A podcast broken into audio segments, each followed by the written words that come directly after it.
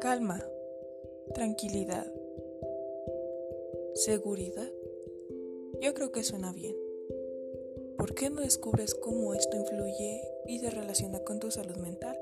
Así como saber lo que es y enterarte de algunos desórdenes y enfermedades mentales que son muy comunes justo en nuestra época actual.